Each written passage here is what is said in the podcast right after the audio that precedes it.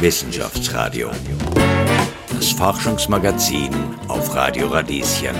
Willkommen im Wissenschaftsradio. Mein Name ist Michelle Mehle. Wenn ihr einmal richtig ausschlafen könnt, wie lange seid ihr dann im Bett? Acht, neun Stunden? Oder sogar mal zehn, zwölf? Das ist für einen Menschen eine lange Zeit. Aber in der Natur kriegt ihr dafür maximal einen müden Schnarcher. Fledermäuse, Igel oder Murmeltiere vergraben sich schon ein paar Monate in ihren selbstgebauten Höhlen und Nestern. Und Siebenschläfer können fast ein ganzes Jahr im Winterschlaf verbringen. Jetzt im Oktober, wo sich die Tiere zum Winterschlaf bereit machen, folgen wir ihnen sozusagen in die kuscheligen Nester und schauen uns den Winterschlaf genau an. Dafür treffe ich Dr. Claudia Bieber. Sie forscht am Institut für Wildtierkunde und Ökologie an der Veterinärmedizinischen Universität Wien und sie beschäftigt sich schon seit 20 Jahren mit dem Winterschlaf. Wie verändert Schlaf das Gedächtnis? Und haben selbst Vorgänger vom Menschen einmal Winterschlaf gehalten? Gleich im Wissenschaftsradio. Wissenschaftsradio. Forschung einfach erklärt. Präsentiert von der Fachhochschule Wien der WKW. Auf Radio Radieschen. Willkommen im Wissenschaftsradio und hallo Claudia Bieber von der Veterinärmedizinischen Universität Wien. Ja, hallo, herzlich willkommen. Freut mich sehr, dass ich hier heute ein Interview geben darf. Ja, wobei wir ja eigentlich äh, bei Ihnen zu Gast sind. Ähm, wir sind heute beim Forschungsinstitut für Wildtierkunde und Ökologie ähm, der Veterinärmedizinischen Universität und sehen uns eigentlich den Winterschlaf genauer an. Wir sprechen heute über den Winterschlaf und ich habe äh, von Ihnen einen Artikel dazu aus dem Jahr 2004 gefunden, den ersten. Das sind schon äh, 15, 16 Jahre. Was fasziniert Sie eigentlich so am Winterschlaf, dass Sie schon so lang dran forschen? Ja, ich, also der Winterschlaf ist ein Teilaspekt von dem, was ich forsche. Und dazu kann ich sagen, dass ich eigentlich Ökologin bin. Das heißt also, ich habe immer ähm, mit, während der Aktivitätssaison mit den Winterschläfern gearbeitet. Ja? Und wenn ich die Tiere in Nistkästen fange oder in Lebendfallen fange, dann sind sie im Winter weg. Und dann kam natürlich irgendwann mal die Frage auf, was machen die eigentlich im Winter? Und interessanterweise ist es so, dass die äh, Stoffwechselphysiologen, die sich auf Winterschlaferforschung spezialisiert haben, es genau umgedreht machen. Das heißt, sie haben die Tiere nur im Winterschlaf und was sie im Sommer machen, interessiert sie eigentlich gar nicht. Oder war nicht Gegenstand der Forschung, sage ich jetzt mal so.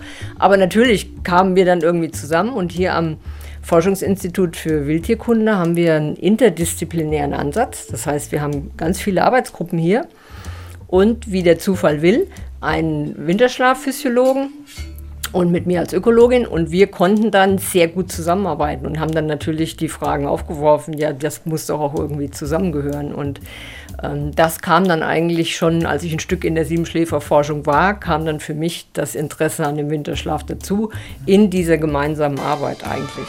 Und ich muss sagen, das ist ein, ein total äh, fruchtbare Kommunikation und ähm, auch wissenschaftliche Interaktion gewesen, dass man äh, hier so Kollegen hat, mit denen man über den Tellerrand hinaus gucken kann in andere Fachbereiche. Ja. Der Winterschlaf wirkt sich auf den Organismus aus und wie, das äh, schauen wir uns dann später auch noch äh, an bei einem Experiment, was Sie gerade machen. Aber vielleicht klären wir ganz kurz auf, es gibt den Winterschlaf, die Winterruhe, manche Tiere sind nur kurz im Torpor, andere länger in der Winterstarre. Was bedeuten all die Begriffe eigentlich? Ja, da haben Sie völlig recht. Es gibt ziemlich viele Begriffe, die herumschwirren und die für den Laien wahrscheinlich auch schwierig zu unterscheiden sind. Also ganz groß unterscheiden wollen wir mal zwischen den Amphibien und Reptilien, die ja einfach kalt werden und die äh, wechselwarm sind. Das heißt, sie können ihre Körpertemperatur bei niedrigen Außentemperaturen einfach nicht mehr verteidigen und werden kalt, ziehen sich zurück und ähm, ähm, versuchen dann äh, in einer Art Kältestarre den Winter zu überdauern. Sehr erfolgreich auch.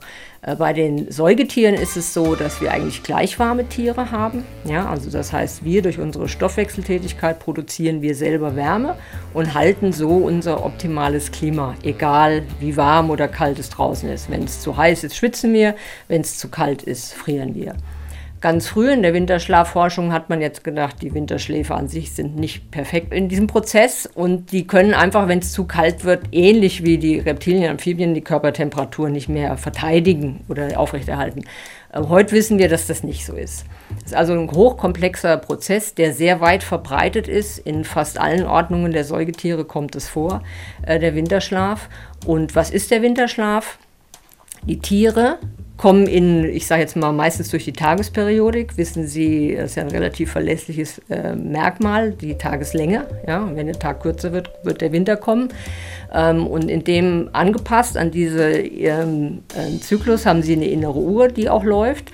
Und jetzt können Sie im Herbst sich praktisch ähm, Fettreserven anfressen oder es gibt auch welche, die Futter speichern, also Futtervorräte anlegen.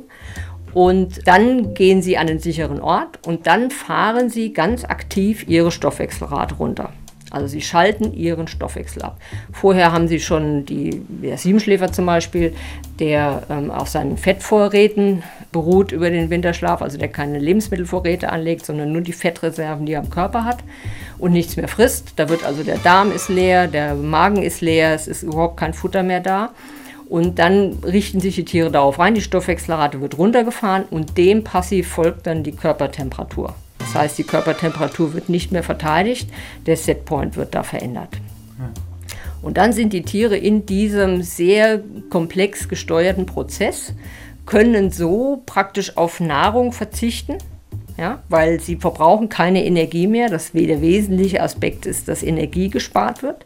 Ich muss keine Stoffwechseltätigkeit mehr haben und habe auch keine Wärmeproduktion mehr dadurch. Und ähm, dann spare ich natürlich eine Menge Energie. So findet das statt zu einem Zeitpunkt, wenn nicht viel Futter da ist im Winter. Wir wissen das selber aber auch von Tieren, die das machen, wenn zum Beispiel kein Wasser da ist. Ein sogenannter Sommerschlaf. Ja? Das heißt, ähm, wenn Wüstentiere oder Tiere in sehr heißen Arealen, wenn überhaupt kein Wasser ist, dann können die auch in eine Art äh, äh, Winterschlaf gehen, ja, ist auch physiologisch genau dasselbe. Sie machen es nur, obwohl äh, jetzt nicht wegen Futter, sondern auch, weil kein Wasser da ist. Und in dieser Zeit brauche ich halt einfach, um meinen Organismus am Leben zu halten, kein Wasser und kein Futter. Unglaublich. Also der Siebenschläfer, ähm, also Sie sind wirklich, glaube ich, eine Expertin für Siebenschläfer. Ich habe Ihre erste Arbeit von 1994 gesehen über den Siebenschläfer. Sie beschäftigen sich seitdem eigentlich mit dem Tier. Ähm, und deswegen sage ich jetzt ganz vorsichtig, nur was ich gelesen habe, von 300 Herzschlägen äh, pro Minute geht dieser Herzschlag runter bis, bis auf 5 Herzschläge pro Minute. Das ist unglaublich. Wie, wie funktioniert eigentlich dieser Winterschlaf? Ja. Naja, wie gesagt, es werden die verschiedenen äh, Stoffwechselprozesse abgestellt. Ja? Der Herzschlag wird verlangsamt, die Durchblutung wird runtergefahren, das Gehirn ist fast nicht mehr durchblutet, es findet keine Zellteilung mehr statt. Es ist praktisch ein Leben auf absoluter, absoluter Sparflamme. Ja, das absolute Minimum, was noch nötig ist. Und man unterteilt den Winterschlaf in sogenannte Torporphasen. Das Wort hatten Sie ja auch angesprochen. Das ist tatsächlich die Phase, in der das Tier praktisch Umgebungstemperatur hat. Und unterbrochen werden diese Torporphasen, die können maximal beim Siebenschläfer sechs, sieben Wochen sein. Danach kommt eine sogenannte Arousal-Phase oder auch Interbaut Euthermia, also Zwischenbaut ähm, Normaltemperatur. Da wird der Stoffwechsel hochgefahren. Die Tiere heizen also ihren Stoffwechsel an oder lassen ihn anspringen. Die Maschinerie, es wird Wärme produziert und sie kommen auf eine fast Normaltemperatur für einige Stunden, ja, sechs bis acht Stunden. Es hängt von der Körpergröße ein bisschen ab des Winterschläfers. Und danach, da in dieser Zeit verlassen sie den Winterschlafbau eigentlich nicht Sie laufen auch nicht viel rum, wenn, dann nur bewegen sie sich nur relativ wenig. Also es ist keine Aktivitätsphase. Es geht wirklich darum, dass ähm, die Körpertemperatur hochgefahren wird. Und dann ähm, fällt das wieder ab. Mhm. Dann kommt die nächste Torporphase. Und wie oft diese Torporphasen äh, stattfinden, das hängt von der Umgebungstemperatur ab. Wenn es sehr warm ist, wird das häufiger gemacht. Ja? Ähm, und wenn es sehr kühl ist, wird es nicht so häufig gemacht. Ähm, diese Torporphasen sind die eigentlichen Energiesparphasen und diese Arousal-Phasen sind unheimlich aufwendig. Also 80 bis 90 Prozent der Energie, die im Winterschlaf ausgegeben wird, wird in diese Arousal-Phasen gesteckt. Was bedeutet dann eigentlich ein wärmeres Klima insgesamt für den Winterschlaf von Tieren? Also da sind wir jetzt mit den Experten im interessanten Austausch und das ist sehr, sehr unterschiedlich. So breit wie das Artenspektrum der Winterschläfer ist, sind auch diese Sachen. Wir wissen von in nördlich lebenden äh, breiten Murmeltieren, dass die sehr betroffen sind davon, wenn das zu früh ähm, der Schnee schmilzt, ja, oder wenn zum Beispiel wieder ein später Schneefall kommt, der sie überrascht, wenn sie schon aufgewacht sind. Also sie haben einen ganz äh, relativ schlechten oder negativen äh, Einfluss von so Klimawandel und äh, Katastrophen, Wintern oder später oder verlängerten Wintern. Ähm, und wir wissen aber beim Siebenschläfer zum Beispiel, dass der vielleicht nicht so unbedingt betroffen ist davon. Ja, dass es dem vielleicht besser gehen könnte unter diesen Bedingungen. Also das kann man nicht allgemein für alle Winterschläfer sagen. Das hängt sehr von dem Lebensraum ab, der ja von ähm, hochalpin bis arktische Areale bis hin in südliche Breiten, wie schon gesagt, Sommerschläfer, Lemuren, die es da gibt auf Madagaskar, ähm, wo wir wissen, dass sie Winterschlaf halten. Und ähm, das, das braucht noch viel mehr Forschung, dass wir da wirklich was sagen können. Da stehen wir ganz am Anfang. Ja. Sie müssen sich ja vorstellen, wir stehen am Anfang dieses Klimawandelprozesses und um solche Daten zu bekommen über Lebenshistorie, über äh, Überleben unter verschiedenen Klimaszenarien, da brauchen wir ja Daten. Ja, und da brauchen wir 10, 15, 20 Jahre Daten, um da Auswirkungen wirklich sinnvoll zeigen zu können. Und die Zeit nach dem Winterschlaf? Claudia Bieber erforscht gerade, wer zu lange schläft, könnte Schwierigkeiten haben, ArtgenossInnen und seine Umgebung wiederzuerkennen. Wie wirkt sich denn der Winterschlaf auf das Gehirn von Nagern aus? Gleich im Wissenschaftsradio. Wissenschaftsradio, das Forschungsmagazin der FH Wien der WKW. Willkommen zurück im Wissenschaftsradio. So einmal richtig ausschlafen. Wenn ihr ein Siebenschläfer seid, dann kann das schon mal elf Monate dauern. Die kleinen Nager ruhen ungefähr acht Monate, im Extremfall sogar elf und sind die Protagonisten unserer heutigen Sendung über den Winterschlaf. Wir sind heute beim Forschungsinstitut für Wildtierkunde und Ökologie der Veterinärmedizinischen Universität Wien und Gäste von Claudia Bieber, die seit 20 Jahren an Siebenschläfern und auch am Winterschlaf forscht. Hallo, Frau Bieber. Hallo, herzlich willkommen. Super, dass Sie da sind. Dankeschön, dass wir da sein können. Ja, jetzt im Oktober ziehen sich die Winterschläfer in ihre Nester und Höhlen zurück. Äh, davor haben sie sich noch einen ordentlichen Fettpolster angefressen. Nehmen Sie uns vielleicht einmal mit. Wie sieht denn die Vorbereitungszeit, wie sieht die Zeit des Winterschlafes aus? Also was wir merken, ist, dass sie halt direkt vor dem Winterschlaf Fressmaschinen sind, ja, weil sie wirklich nur mit Körperfettreserven überwintern. Ähm, und da kommt es auch darauf an, dass das ein gutes Fett ist. Ja? Das heißt, diese Bucheckern sind eigentlich ganz ideal, weil die reich an ungesättigten Fettsäuren sind. Und ähm, da sind sie wirklich Fressmaschinen. Und was wir wissen, wir haben ja Temperaturlogger implantiert, auch schon bei Freilandtieren. Und da haben wir Nächte also im Spätherbst, sage ich jetzt mal, da haben die Tiere acht Stunden über 40 Grad Körpertemperatur. Und ähm, das ist ein ziemlich ähm, raus äh, Abschätzen dieser Körpertemperatur, weil wir die nur einmal in der Stunde gemessen haben. Aber wir sehen, und das hängt wahrscheinlich mit der arborealen Lebensweise zusammen, wir denken, dass das die Aktivität ist dass die also so viel klettern und ähm, fressen und äh, der Stoffwechsel so angeregt ist, auch die Aktivität, das Suchen nach Futter ähm, ganz massiv ist, sodass sie in der Zeit wirklich äh, ganz hohe Körpertemperaturen auch haben. Und da ist wirklich alles aufs Fressen ausgelegt. Und das haben die alten Römer schon gewusst, also das wissen wir schon ganz lang in der Geschichte zurück. Ähm, auch traditionelle Jäger in Slowenien, Kroatien wussten das und haben die Siebenschläfer Ende Oktober gefangen und haben die dann als die Römer als Delikatesse und die äh, Slowenen und Kroaten eher als äh, kleine Festmahlzeit zum Bierchen, zur fröhlichen Bilchnacht, ein traditioneller Feiertag, wurden die dann gegessen. Und äh, da wurde schon von den alten Römern geschrieben, dass die also sehr fett sind und für Weibsleute nicht geeignet. Und die fressen halt ähm, auch Esskastanien zum Beispiel ja, in, in italienischen Arealen und ähm, was immer an guten Samen halt zur Verfügung steht. Ja. Und äh, lange hat man sich gefragt, wieso die so unglaubliche Fettreserven ansetzen, viel mehr als andere Winterschläfer. Und erst durch unsere Forschung, dass wir jetzt gefunden haben, dass die so langen Winterschlaf machen können und das nachweisen können, dass die bis elfeinhalb Jahre, äh, Monate, Entschuldigung, elfeinhalb Monate Winterschlaf machen, dass die natürlich dann ein sehr gutes Jahr hatten. Dann machen sie Winterschlaf, dann werden sie wach, dann sehen sie, das wird kein gutes Jahr. Und wenn sie dann noch genügend Fettreserven haben, dann gehen sie gleich wieder in Winterschlaf und schlafen dann bis zum nächsten Frühjahr. Und das geht nur, wenn ich entsprechende Fettreserven habe.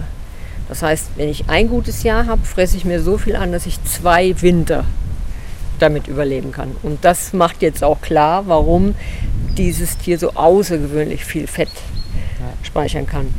Noch ganz interessant ist vielleicht, dass wir untersucht haben, mit den Tierärzten gemeinsam Ultraschall gemacht haben und die Experten konnten dann sehen in diesen Ultraschallaufnahmen, dass sie in der Leber, in den Organen, überall ist Fett, was normalerweise ein Krankheitsbild wäre. Bei einem Hund oder einer Katze würde man sagen, das ist ganz schlimm, das geht so gar nicht. Und bei dem Siebenschläfer ist das eigentlich normal. Also das machen die alle. Die haben Fett überall. Faszination eigentlich, ja. wie anders Lebensformen ja. sind. Ja. Und es ist natürlich eine gewisse, wie soll ich mal sagen, eine Wechselwirkung. Wenn ich sehr schwer bin, ja, dann kann ich ja nicht mehr so gut klettern. Also muss ich dann schon sehen, dass ich, äh, dann werden sie wahrscheinlich auch ein bisschen weniger aktiv, wenn sie dann äh, ganz fett sind, kurz vorm Winterschlaf, wenn sie dann wirklich sagen, jetzt ist genug, dann muss natürlich auch, äh, fressen sie nichts mehr ein paar Tage, ja, weil der ganze Magen-Darm, das ist alles leer, da ist nichts mehr drin, da können ja keine Nahrung gammeln im Winter sozusagen. Äh, wir wissen auch, dass die ganzen Verdauungsorgane von anderen Winterschläfern, dass das alles ein bisschen kleiner wird, ja, weil je weniger Organe da sind, umso weniger muss ich aufwärmen äh, in diesen Arousals. Und ähm, ja, also wenn ich dann sehr dick bin, dann bin ich nicht mehr so wendig. Und das haben wir hier auch manchmal, also unsere hier im Gehege, die werden natürlich noch ein bisschen dicker, weil sie ja wirklich sehr viel gutes Futter haben. Und wir müssen das immer mal wieder reduzieren, ja. Aber die können schon äh, an die 200, über 200 Gramm können die schon werden. Und dann geckern sie uns manchmal an, manchmal passen sie nicht mehr durchs Nistkastenloch. ja. ja, das, wenn ein Erwachsener ähm, von 80 Kilo auf 160 oder fast 200 ähm, ja, ja. In, in einem Monat oder in wenigen Monaten? Ja, genau, ja, in einem Monat, ja. Praktisch, ja. Das schafft man nicht mehr zu Weihnachten. Nee. ne, die Jungtiere haben ein Geburtsgewicht von 3 Gramm. Ja, wenn man das jetzt auf den Menschen überträgt, 3 Kilo. Und dann würde man sagen, ähm, die müssen dann 80 Gramm haben. Das wären also innerhalb von drei Monaten 80 Kilo. Äh, das, ist, das, ist, eine andere Dimension, ja. ja. Wissenschaftsradio. Forschung einfach erklärt. Präsentiert von der Fachhochschule Wien der WKW. Auf Radio Radieschen. Wir sind jetzt in einem kleinen Hinterraum sozusagen, in dem wir unsere Experimente aufgebaut haben. Und das ist ein sogenannter Jumping Stand Apparat. Und der wird eingesetzt für äh, Lemuren oder kleinere mhm. arboreale Lebewesen, sage ich jetzt mal, um zu testen, was sie lernen können und wie die lernen können. Also es geht speziell um Kognition. Ja. Und die laufen hier auf so eine Plattform. Also ein Kasten so groß wie ein Kühlschrank ungefähr, dunkle dunkle Tür und äh, drinnen. Innen drin, genau. genau. und drinnen sehe ich eigentlich nur so zwei kleine Plattformen. Auf einer ist ein Stern drauf. Es sind drei sogar, weil wir ja. haben hier eine, die verschwinden kann. Ähm, ich kann auch mal kurz zeigen, wie das dann aussieht. Ja. Aber dann stelle ich Sie gleich vor. Sie sind Jan, oder? Mhm. Ich bin äh, der Jan. Okay. Ähm, und, und, wissenschaftlicher Mitarbeiter oder Doktorand? Oder? Doktorand. Okay. Okay. Also wir sind jetzt hier gemeinsam mit äh, mit Jan, mhm. Doktorand. Sie zeigen uns jetzt sozusagen, wie es drinnen äh, dann aussieht, genau. wenn die sieben Schläfer drin sind. das wie? sind jetzt Aufnahmen von gestern Abend. Okay. Was, was wird denn da gemacht? Was sehe ich denn jetzt? Äh, jetzt gerade sehen Sie, wie ich alles desinfiziere, damit ähm, mit ähm, 70-prozentigem Alkohol, damit keine Geruchsspuren ähm, entstehen, denen die Tiere folgen können, dass sie nur rein aufgrund des visuellen Signals, was sie sehen können, entscheiden können. Gleich wird der Siebenschläfer in den Apparat gelassen und muss sich dann zwischen zwei Plattformen entscheiden, die jeweils ein Symbol tragen und er muss das richtige Symbol erkennen.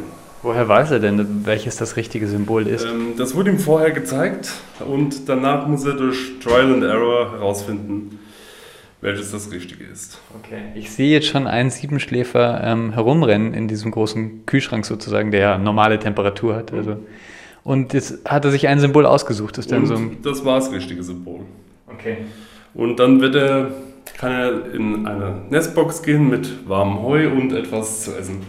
War das jetzt Zufall, dass er das. Äh nee, ich habe speziell dieses Tier ausgesucht, weil das tatsächlich schon gelernt hat, wie es funktioniert.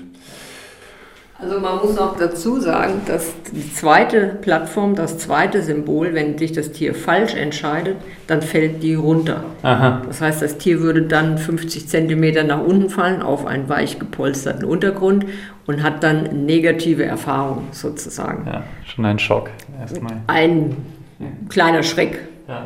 Aber es ist halt nicht zum Futter auf ja. dem Weg. Ja. Aber es ist kein Zufall quasi, dass sich der Siebenschläfer, den wir gerade im Video gesehen hat, äh, für die richtige Plattform entscheidet. Das könnte natürlich Zufall sein, aber deswegen machen wir das oft hintereinander ähm, und Und vertauschen aus, die Symbole. 80% der Fällen äh, richtig entscheidet. Ja. Ähm, jetzt liegt das Symbol zum Beispiel im nächsten Durchgang wieder auf derselben Plattform wie zuvor, ja. aber es könnte ja auch wechseln. Mhm. Und hier hat der, ähm, der Experimentator einen Fehler gemacht. Das, äh, also er wechselt. Er wechselt es doch, ja. Ja, ähm, genau. Und wenn das Tier in acht von zehn Durchgängen ähm, sich richtig entscheidet, gehen wir davon aus, ähm, dass es sich das tatsächlich gemerkt hat und ja. das nicht auf Zufall ergeht. Also im Kontext bedeutet, uh, der ist schon der Ist der dick jetzt eigentlich? Hm? schon ein dicker Sieben? Nee, noch nicht. Der ist einer von den dünneren. Okay. Also um es kurz zusammenzufassen, Sie testen jetzt sozusagen, Sie äh, erlernen dem Siebenschläfer jetzt, ähm, welches Symbol sozusagen das Richtige mhm. ist und nach dieser Winterschlafphase würde er den Test dann wiederbekommen und dann würden Sie von zehn Durchgängen sozusagen testen, wie oft er es schafft, oder? Genau, ob der sich das behalten konnte, ah. ja, ob er wirklich noch dieselbe Erinnerung hat, aktiv über diese lange Zeit Winterschlaf. Und was ist Ihre Hypothese? Darf man schon die, verraten? Die Hypothese ist, glaube ich, dass es sich nicht behält. Ja. Ah, ja also, dass das gewisse Auswirkungen hat, der lange Winterschlaf. Sozusagen die Außenwette wie bei Wetten, das äh, eher, eher dagegen. Ähm, wenn er schafft, vielleicht kriegt er dann extra Futter oder so. Okay, mhm. da, das wäre jetzt herauszufinden. Super. Genau. Also wir versuchen natürlich, ganz nett ist, dass die Tiere Obstbrei lieben. Sie kriegen also bei uns hier Hip Hip Obstbrei. Mhm. Und ähm, das ist die Belohnung und dafür machen sie wirklich ziemlich viel. Das ist wie bei jedem anderen Tier auch, wenn, wenn man Hund und Katze hat, man will dem was beibringen. Und hier ist es auch so, wenn sie das richtige Symbol gesprungen sind, dann kriegen sie eine Belohnung. Wenn nicht, dann ist es sogar ein bisschen negativ, weil sie sich kurz äh, erschrecken und runterfallen. Und äh, so versuchen wir die zu motivieren. Und ähm, ja, eigentlich klappt es bis jetzt einigermaßen. Also sowas ist überhaupt noch nicht gemacht worden bei Sieben Schläfen. Das klappt ganz wir sind auf Neuland und äh, jetzt sind wir eigentlich schon ganz weit vorangekommen, das so zu etablieren, dass das läuft. Und man muss sich überlegen, welche Muster nehme ich, wie groß sind die, was können die sehen, wie sind die Lichtverhältnisse, äh, springen sie gerne und all das klappt also sehr gut jetzt mhm. soweit. Ja. Und das nächste, was wir jetzt mit Ihnen ein ähnliches Setting, ähnlicher Raum, komplett, kom, komplett anderes Setting. Das ist ein Irrgarten, ein sogenannter Maze ja, im Englischen. Und das ist ein ganzes Standardverfahren für Mäuse, Kleinsäuger, wie orientieren die sich im Raum. Und wir haben das Ganze so gebaut, weil es ja Tiere sind, die klettern, haben wir das nicht waagerecht hingestellt, sondern senkrecht hingehängt. Und die werden unten in, dieses, ähm, in diesen Irrgarten, dieses Maze reingelassen. Und dann gibt es einen korrekten Weg. Und wenn Sie sich das jetzt anschauen, ist der nicht so leicht zu erkennen. Ich, ich wollte es gerade sagen, also es ist wirklich äh, kompliziert eigentlich. Vor allem würde ich das, wenn ich so klein wäre, sprungtechnisch äh, allein schon nicht schaffen auf diese verschiedenen Plattformen. Wir haben halt hinten ein, äh, ein Gitter, ja, sodass sie klettern können. Das ist also jetzt nicht für sie nicht erreichbar ist. Ah, okay. Auf glatter Oberfläche können sie natürlich auch nicht gut laufen. Und ähm, jetzt haben wir da die ersten Versuche gemacht und das war jetzt für mich so spannend, weil wir haben uns das wirklich theoretisch ausgedacht. Die Tiere lange kennend, aber wissend, dass sie super klettern und ähm, sich auch in Büschen und so orientieren. Aber dieses ähm, Muster uns jetzt auszudenken, das war wirklich auf dem Schreibtisch. Ja, das ist Geistesarbeit. Und dann haben wir das das erste Mal ausprobiert und das ist dann wirklich wie, ich weiß auch nicht wie, unheimlich aufregend, wenn man das erste Mal ein Tier dann reinsetzt. Ja. ja. Und dann hat dieses erste Tier etwa zwölf Minuten gebraucht, hat jeden Winkel in diesem Maze abgeschnüffelt und hat dann das Ergebnis gefunden. Ah, okay. Und ähm, jetzt sind das die Tiere, die wir draußen haben, die sind nicht handsam, unsere äh, Population hier. Und dann hat der nicht viel Motivation, das nochmal zu machen. Das ist zwar ganz spannend für den, wenn er das das erste Mal macht, aber wir können die nicht gut belohnen, weil wir müssen sie danach fangen, dann müssen wir dicke Handschuhe anziehen und dann müssen wir sie wieder raustragen. Und wenn man sie dann nochmal reinsetzt, dann sagen die sich, jo, was, also irgendwie, das hat nichts gebracht, dann gehen die 10 cm oder 20, setzen sich in die Ecke und schlafen. Ja? Und dann haben wir natürlich jetzt schon auch geplant gehabt, dass wir Tiere handsam haben müssen, sodass sie wirklich trainiert sind. Es gibt Leckerli, den Fruchtbrei.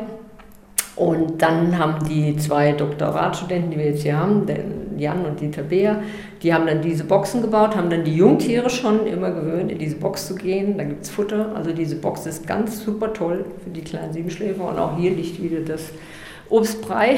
Mhm, genau, die Box quasi oben am Ziel des genau. Labyrinths. Und ähm, jetzt ist es also so, wenn wir das mit denen machen, der schnellste, den wir bis jetzt hatten, am Anfang brauchen sie auch so 10, 8 bis 10 Minuten, 12 und gucken alles an und suchen alles ab. Und dann haben sie das Ziel gefunden und dann machen sie das etliche Male. Und der schnellste, den wir bis haben, ist 5 Sekunden. Apollo. Apollo, auch noch sein Name, Wahnsinn. Ja. Ist für mich viel komplexer ähm, als dieses reine Symbol erkennen, aber für die Siebenschläfer vielleicht ähnlich? Also für die Siebenschläfer ist das äh, leichter, ja, weil ich glaube, die räumliche Orientierung, das haben sie total drin, ja. Also jetzt Muster erkennen, wir versuchen natürlich was zu nehmen, was jetzt ein, schwarz, ein dicker schwarzer Fleck und ein, äh, schwarze Striche auf weißem Untergrund, also was wirklich verschieden ist ähm, weil wir denken, sie müssen auch im, im Geäst springen, ja, und dann müssen sie auch irgendwelche Strukturen vielleicht sich merken, ja, was ist gut, was ist schlecht, wo kann ich runterfallen, das ist also eine ganz natürliche Situation. Und hier ist es eben so, ich bin in einem, in einem Baum oder Astgestrüpp und versuche da wieder meinen Weg zu finden und das kann mir halt auch das Leben retten, wenn ich in meine Höhle will und ein Feind hinter mir her ist. Ja? Oder wie finde ich meine, meine Höhle wieder oder wie orientiere ich mich? Und deswegen haben wir jetzt diese zwei Experimente, haben uns lange überlegt, äh, Literatur gesucht, ja, was alles möglich ist, um wirklich dieses Spektrum, was in der Natur vorkommt, weil uns interessiert ja, was, was relevant ist. Ja? Nicht irgendwas Künstliches, wir sind jetzt nicht nur Gehirnforscher oder Kognitionsforscher, sondern der ökologische Aspekt interessiert uns. Und äh, das jetzt zu sehen, wie die Tiere hier performen, das ist, ist super spannend. Ja? Was hätte denn das für eine Bedeutung, äh, wenn der Siebenschläfer vergisst über den Winterschlaf? Mal angenommen, er erinnert sich nicht mehr an die Symbole. Er braucht viel, viel länger für das Labyrinth. Also noch ist das ja nicht klar. Aber was bedeutet das? Es würde bedeuten, dass dann natürlich noch mehr negativer Impact ist vom Winterschlaf. Das heißt, ähm, es müsste doch vielleicht ein, ein Sinn auch sein, dass man Winterschlaf verkürzt. Ähm, wir haben eine Beobachtung jetzt schon im Freiland, dass wir wissen, dass die Überlebenswahrscheinlichkeiten im Frühjahr geringer sind als im Sommer und im Herbst. Und es könnte sein, dass es ist natürlich ein hoher Raubdruck auch, ja, die ganzen Käuze und Eulen, die ihre Jungen aufziehen, die fangen natürlich Siebenschläfer im Frühjahr ähm, oder im Frühsommer, wenn sie wach werden. Aber es könnte bedeuten, dass wir das erklären können. Ähm, wir könnten damit erklären, zum Beispiel wissen wir schon aus Überlebensraten von populationsökologischen Studien, dass die Überlebensraten im Frühjahr nicht besonders hoch sind. Ja, und, ähm, oder am niedrigsten im Jahr, sagen wir mal, immer noch nicht niedrig, aber im Jahresvergleich relativ niedriger. Und das könnte zum Beispiel erklären, wenn sie sich nicht ganz so gut orientieren, nicht ganz so schnell rennen können im Geäst oder so, dass das vielleicht dazu beiträgt, dass sie auch leichter Fressopfer werden, Opfer von Fressfeinden. Genau.